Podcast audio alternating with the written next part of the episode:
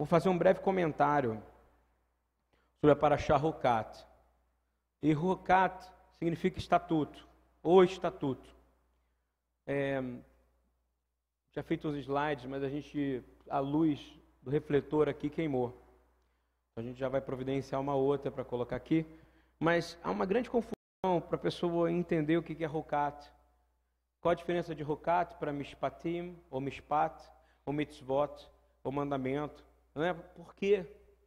Então eu faço uma questão de começar essa palavra com uma querendo ensinar esses três processos dentro da Torá do Senhor. Compreende? Porque seria a gente dizer que essa paraxá ela começa dizendo algo impressionante. Ele diz assim: Zot Ruká Hatorá. Uau, ninguém entendeu nada. Vou traduzir. Só que nenhuma tradução traduz de forma correta isso. E eu fui procurar, e fui procurar, e fui procurar. A gente está lendo em Números, ok? Livro de Bamidbar, capítulo 19, versículo 2. A gente. As traduções são muito fracas relacionadas ao que significa isso. A tradução correta seria dizer: Esta é a lei da Torá. Está entendendo isso? E aí, você pode colocar: Este é o estatuto da Torá. Não é que é mais ou menos, este é, não é um, dois, não é hoje, e não dá para entender por que, que Deus vai falar que este é o estatuto naquela época. Ele está dizendo assim, de novo em hebraico, quem, quem lê em hebraico entende, Zot Hukah HaTorah. Ele está dizendo, esse aqui, ó, é o estatuto da Torá. Espera aí, que estatuto é esse, gente? Então é bom, é muito importante você entender, estatuto Hukah, ele é exposto. Estou falando pela halahá, pela tradição, pelos estudos. Da onde vem isso? Para você entender três divisões. Antes de eu começar a falar. Não há explicação, você está entendendo? Não tem uma explicação. Quando o povo recebeu um estatuto, ele não sabia explicar, você entende? Não tem como explicar, é algo que você vai obedecer, porque, como diz um bom rabino, ele diz: Hashem mandou. Deus falou, está falado, não é assim? Isso é um estatuto. Não tem jeito. É... Há um conjunto de coisas que Deus fez como estatuto. Um estatuto, quando ele aparece dessa maneira, ele é algo assim que a pessoa tem que parar e fazer. Ele tem que entender e fazer porque não vem com uma punição junto, você está entendendo? Ele vem, faz. Faça. Faça. É, a palavra rukat é usada também como estatuto, mandamento, quando você vai procurar a maneira que é colocada como ame. Eu, um novo rukat te dou. Ame ao próximo como eu te amei. Como é que você vai explicar isso? Hein? Se fala que você tem que amar o próximo como você se ama. E você, se você se amar, você vai se matar por alguém. Você entende mais ou menos o que eu estou dizendo? Não tem uma explicação. Mas é dentro de Ruká. Então, Ruká é algo que Deus vai te pedir. Um estatuto é algo que Deus vai falar para você. E você vai fazer. Porque Ele pediu. E se Ele pediu, é bom. Amém? Todo mundo concorda que é bom? Por mais esquisito, estranho que seja. E aí você tem, na sequência, mitzvah. Mitzvah, ele serve para várias coisas. É, mitzvah é mandamento. Onde é que entra mitzvot? É o plural de mitzvah, concorda comigo? Mitzvot. O que, que é mandamento? Vamos lá. Os dez mandamentos. Entendeu? Deus mandou e faz um sentido, concorda na sua cabeça? Não faz sentido quando tiram um mandamento e colocam outro no lugar. Porque eles estão alterando o quê? A instrução, a lei, concorda? Então, uma mitzvah é um mandamento. E os dez mandamentos, eles são o quê? Dez mitzvot. vote, ok? Guardou isso ou não? Então, rocar é quando você não entende, não tem lógica e você tem que fazer. Mas tem lógica porque foi Deus que mandou, não é isso? Mitzvah faz um sentido, porque, cara, você tem que amar Deus sobre todas as coisas. Preciso explicar isso ou não? Preciso desenhar isso ou não? Você não pode idolatrar outros deuses. Não é tão óbvio isso? Guardar o Shabat não deveria ser óbvio também, como todos os outros? Por quê? A gente acabou de cantar. Primeiro, porque é um mandamento. É uma mitzvah, ok? Guardou isso ou não? Então a gente falou primeiro o que? Ruká. Depois a gente falou o que? Mitzvah. Eu estou falando no singular. Tem muita gente que confunde isso e eu quero colocar isso claro. Amanhã vai ter aula de novo de, de, de de Paraxá, e eu quero entrar para a pessoa entender o que, que é isso. Porque tem gente que não entende a diferença, e o Senhor é uma, ele tem uma ordem perfeita, não tem? E qual é o terceiro? Que a gente fala muito e muita gente confunde. Mishpat, ok? Mishpat. Mishpat, qual é o plural? Todo mundo sabe, mishpatim. Mishpatim. E mishpatim é um conjunto, é a pena que eu estava aqui todo preparado né, para mostrar para vocês escrito alguns exemplos. É, leis que nós compreendemos, você entende? Você vai entender como fazer, porque elas têm a ver com direitos de propriedade. Foram usadas todas hoje. As leis modernas usam os mishpatim, você compreende? São leis. E quando não usam, dá tudo errado, não é verdade? Uma lei, por exemplo, que você não vai aceitar suborno. Quando desanda, a gente vê o que está acontecendo no, na, em todo o mundo. Leis relacionadas a tratos e a punições relacionadas à violência, ok? Leis relacionadas a contratos de compra, venda de imóvel, compra, venda de coisas. Isso tudo é mispat. Repita comigo, mispat. Mishpat? Mishpat diz o que? Relacionado ao nosso cotidiano, como proceder moralmente, compreende? Além de você agradar a Deus, você faz o quê? Porque o princípio de Deus é que você ame a Ele e você é justo porque você expressa esse amor com o caráter divino com o próximo. Olha que coisa bonita. Você não vai passar a perna em alguém, vai? Não. Por isso que ele determinou mishpatim. Então são três coisas diferentes. Por que, que eu estou falando disso? Posso falar dar mais exemplos? Fala sobre vendas, aluguéis, como alugar uma coisa, está ouvindo? Se você procurar, você vai saber como alugar de maneira correta. Empréstimo, tem coisas absurdas. Não cobrar de quem não pode pagar, você acredita? Tem mishpatim dentro da coisa de pagamento, você não pode cobrar quem não pode pagar? Você não pode forçar a pessoa a te pagar uma coisa? Você não pode cobrar juros se não for indenizatório? Estou dando exemplos de o que é uma espada. Lida com coisas que nós lidamos no dia a dia. Vai falar sobre negligências relacionadas à família, pai que esquece filho, filho que esquece pai. Isso é mishpat. Tem uma canção que a gente fala, o mishpatim hukim, quando fala do amor de Deus. Um Deus que nos amou, nos dando o que? Mishpatim, ok? Nos dando mandamentos, que nos fazem nos relacionar entre um e outros, e Hukim, que é o que? Estatutos que nos fazem relacionar com Ele através da fé. Diria eu que o estatuto ele acelera o sobrenatural em nós, ok? Então vamos nos três.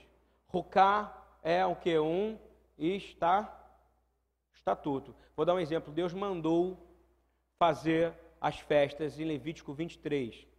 Qual das três? Os três é o que esse? Está escrito lá. O Shabat, ele é um mandamento, mas ele também é um estatuto. Sabe por quê? Porque está escrito assim: estatuto perpétuo, Rokat Olam. Repita comigo: Rokat Olam. Se alguém quiser te trazer um argumento, te dizer que não pode, porque não dá, porque não tem nada a ver, seu descanso, seu trabalho, segunda, terça, quarta, quinta, sexta, sábado, e eu faço domingo, você entende o que eu estou dizendo ou não? Está errado. O Shabat é Shabat. Então ele é o estatuto. Não tem argumento humano que possa mudar um estatuto do Senhor. Amém? Estão entendendo isso? Estatuto é imutável. Porque Deus mandou. As festas iam ter o trombetas. No final ele fala: será o quê? Rokatolam. Todo o serviço sacerdotal será o quê? Rokatolam. Tudo que o Yeshua, Yeshua é nosso sacerdote pela ordem de Melquisedeque, mas ele é o que? Rokatolam. Crer nele. O, o sacerdócio dele tem fim? Sim ou não? Então ele é o que? Rokat Olam. Alguém pode falar para ele, ele morreu, ele não ressuscitou. Você vai olhar para a pessoa e vai dizer assim, ó, Rokat Olam. Compreendeu como é que funciona ou não? Porque o Mishpatim, você ainda pode entrar em discussão. Aí entra o rabino, aí entra o líder, aí entra, diz lá, procura o seu líder, procura o rabino, procura o sacerdote, para que haja o quê? Acordo. Não é isso? Mas em Rucato não tem, você tem que fazer. E nessa paraxá dessa semana, quem entendeu os três agora? Clarinho, quem entendeu os três? Beleza? Legal saber isso, né? De forma clara na cabeça? Então, mandamento, mitzvah, mishpatim, leis que a gente usa entre uns e outros, e rokat, que é coisas que você tem que fazer porque Deus mandou.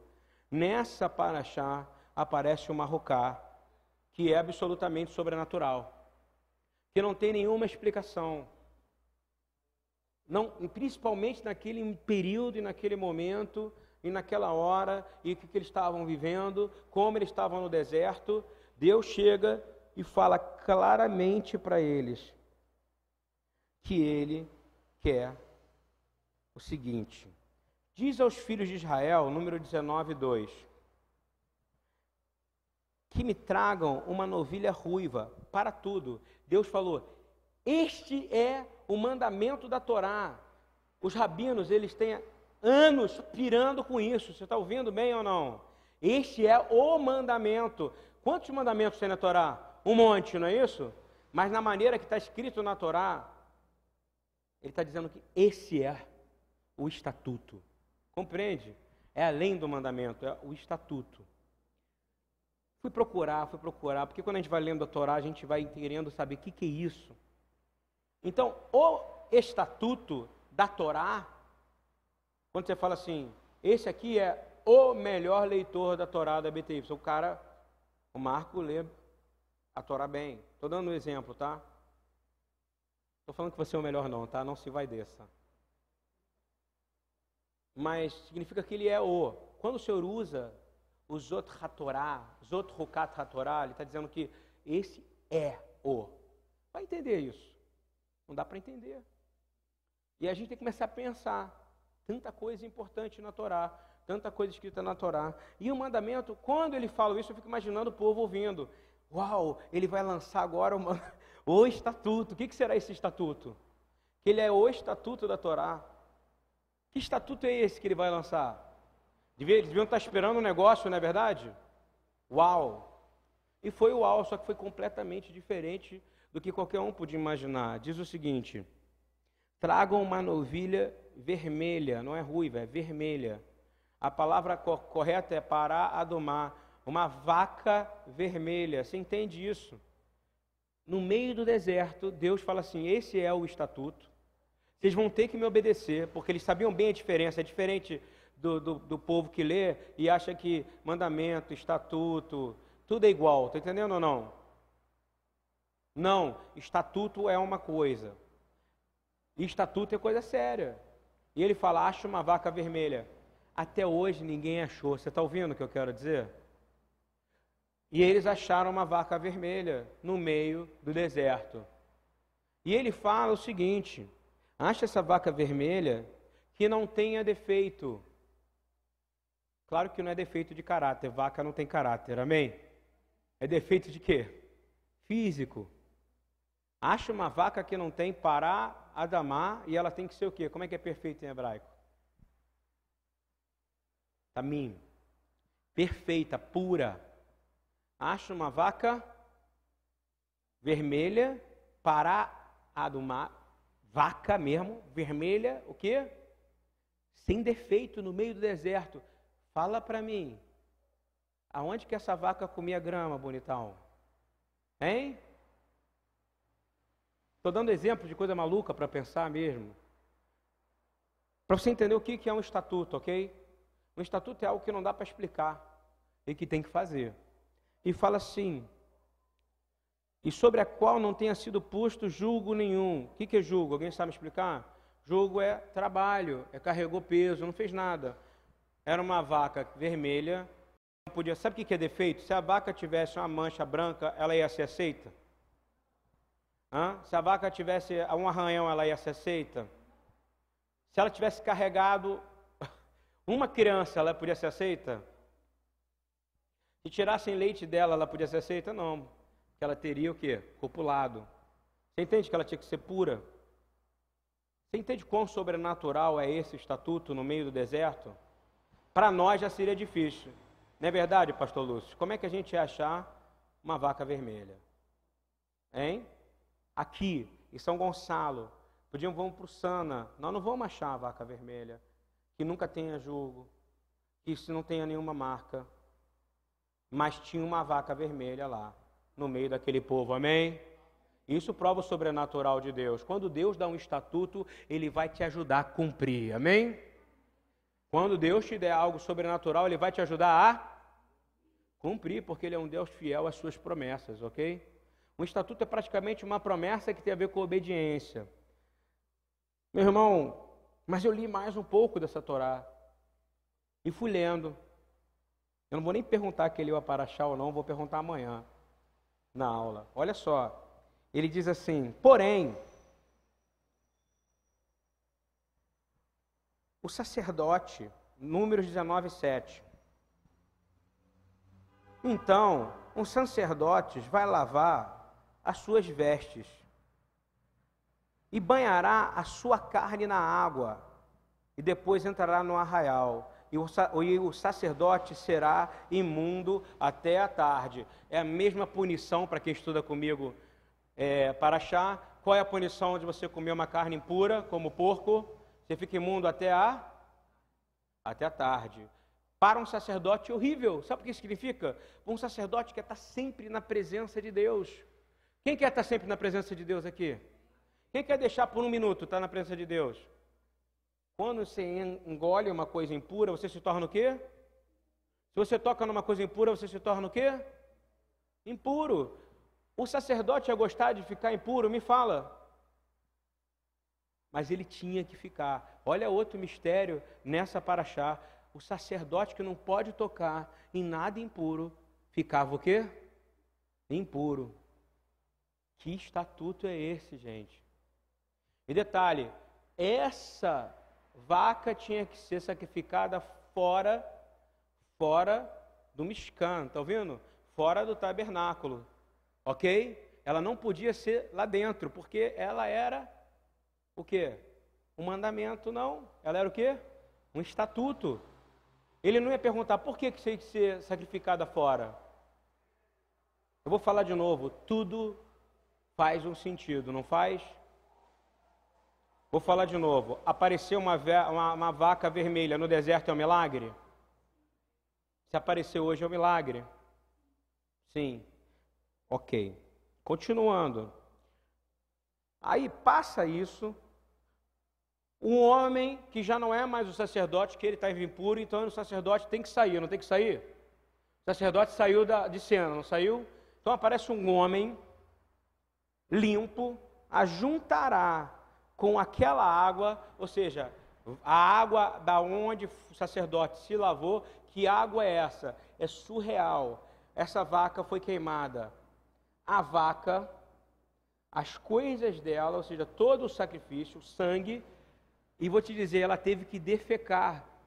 O esterco dela foi queimado. E o sacerdote teve que se banhar numa água que tinha Esterco, cocô. Você entende isso ou não? Isso é estatuto. Deus está dizendo assim: entra lá, naquele lugar. E ele mandou, quando ele fala, você tem que fazer, não tem ou não? Você tem noção de como é que devia ser aquela água? Você acha que é romântico o negócio? Vamos falar de novo. É romântico?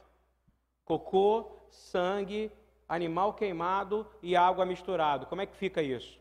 É cheiroso ou fedorento? Hein? Sacerdote entra na água, sai o quê? Impuro.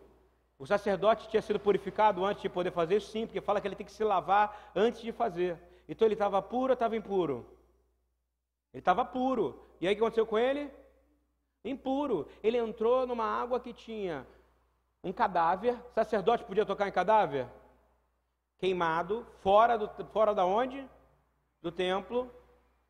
Do templo, ou seja, do Mishkan, do tabernáculo.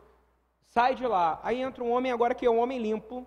Um homem, ele fala um homem, Adam, um, qualquer homem, um homem limpo.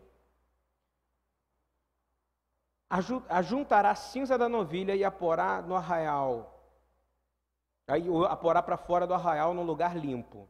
E ficará ela guardada para a congregação dos filhos de Israel, para a água de separação e expiação ela será.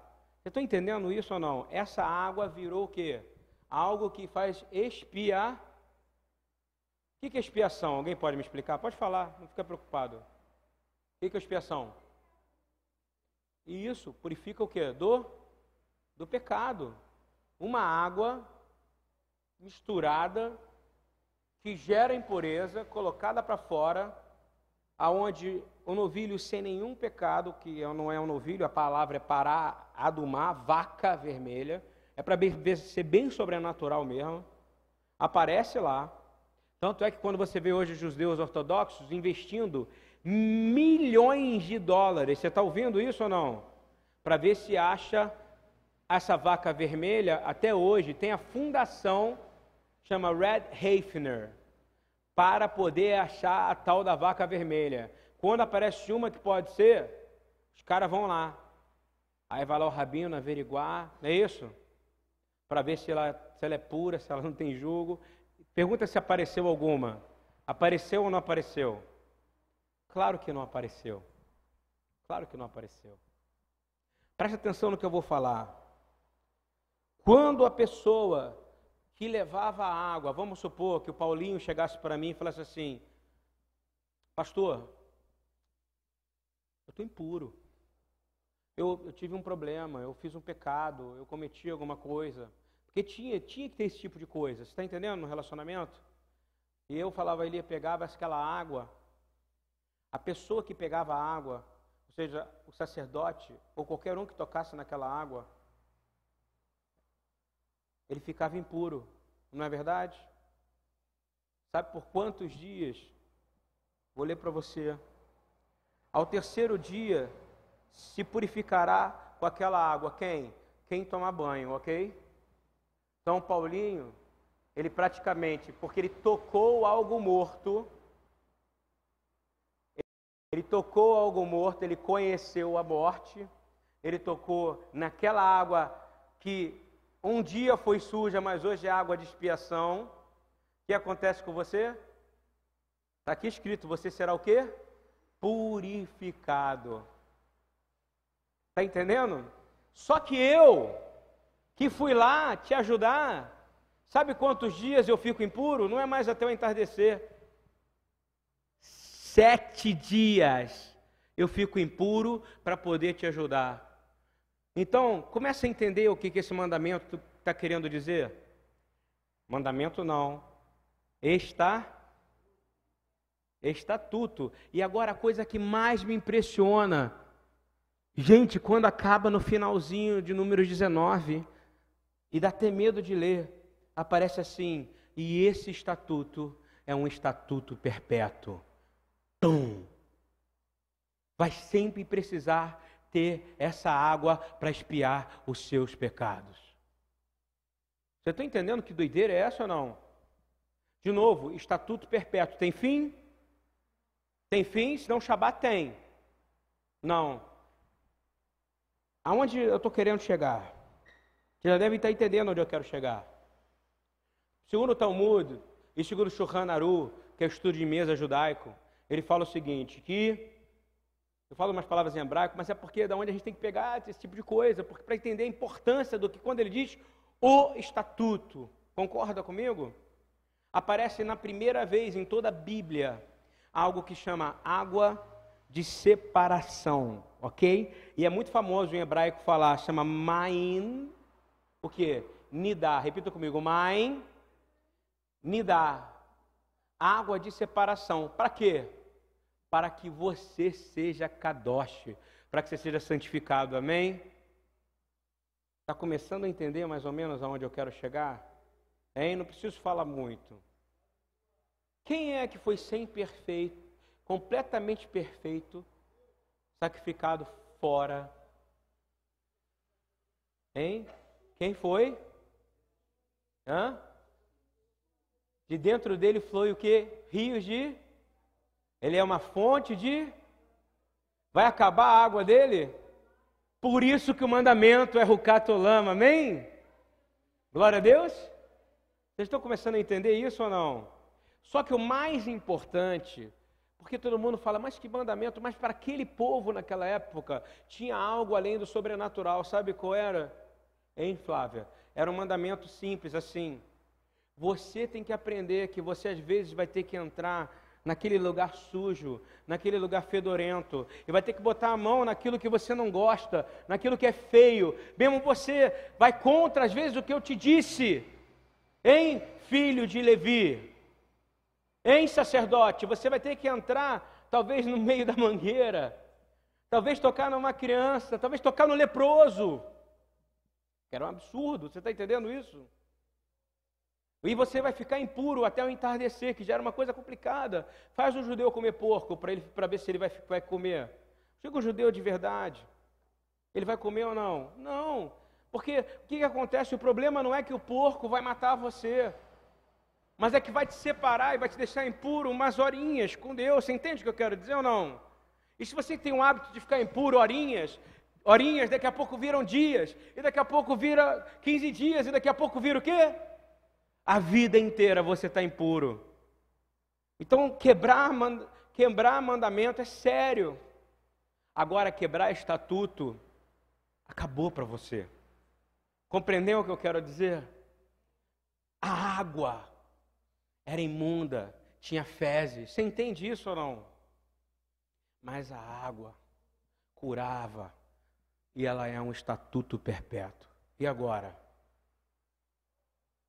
E aí a gente começa a pensar o que, que o Senhor queria dizer para ele. Dizer o seguinte: olha, você que vai ajudar ele vai ficar mais tempo impuro do que ele, vai demorar mais tempo para ficar puro do que ele que vai ficar puro em três dias.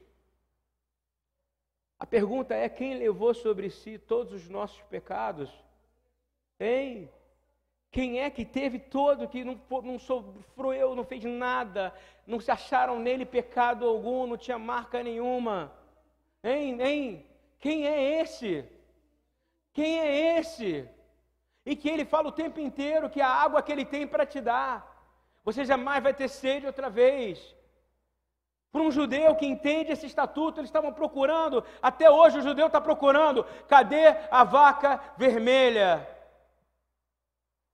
Que eu vou queimar ela com as fezes, com tudo, vou colocar dentro do sistema sacerdotal, e quem banhar nela vai ter expiação de pecado não vai existir, porque a única coisa que faz expiação de pecado é o sangue de Jesus. É o sangue de Yeshua. Nada, não tem água nenhuma que você possa se banhar. Digo mais, se você entrar nele e ele entrar em você, você vai começar a fluir rios de água viva do teu interior, da tua entranha, vai sair, vai ser fontes de água viva. E aí, as águas de separação, sabe, estão aonde? Dentro de você. E não era isso que ele queria. Fala para mim. O que, que ele quis dizer quando ele entra no livro de Números, capítulo 19, e manda um sacerdote ficar impuro? Fala para mim. Isso é um dos maiores problemas que existe dentro do, do, do, sistema levítico. Ele não poder encontrar, encostar no defunto, não é verdade? Não poder tocar no defunto, não poder tocar no morto. Pelas leis de Kashrut, a gente não pode nem tocar no cadáver de um porco. Você entende isso? Como é que Deus fala isso agora? Você vai se banhar na água de um animal morto. Hein? Ele fala, vai ser o catolam. Que cordeiro que foi morto. E que existe uma água aonde ele está agora. Hein? É a pergunta que eu falo para você. Sabe que água é essa? Eu vou ler para entregar o finalzinho dessa palavra. Ele não é o cordeiro? O cordeiro não é um animal? Ele não é tipologia? Ele não direciona para Yeshua toda essa passagem, mas ele tem que direcionar para o mandamento eterno. Não tem fim. E de novo, não tem fim. Não vai acabar. A água que mistura com esse sangue, quando ele estava na cruz e foi colocado ali, ó, quando ele estava no etes, no madeiro e foi colocado dentro quando eles pegaram a lança, enfiaram nele, saiu o quê? Água! Água que separa o santo do profano. E sabe por quê? Porque o céu estava tocando a terra naquele momento. Está aqui escrito, conectado com a paraxá da semana passada, cântico dos, de Coré, dos filhos de Coré, dos filhos de Corah. Vou ler para você. Até a parte que vai, você vai entender. Eu quero que todo mundo fale, aonde Yeshua está agora? Aonde? Ele está sentado aonde? Ele está à destra do Pai. Se ele está sentado, se ele está em pé, se ele está dançando, se ele está louvando, glórias a Deus. Porque você tem sim um sacerdote que intercede pela sua vida, amém? Mas eu vou dizer uma coisa: a água ainda flui do seu trono.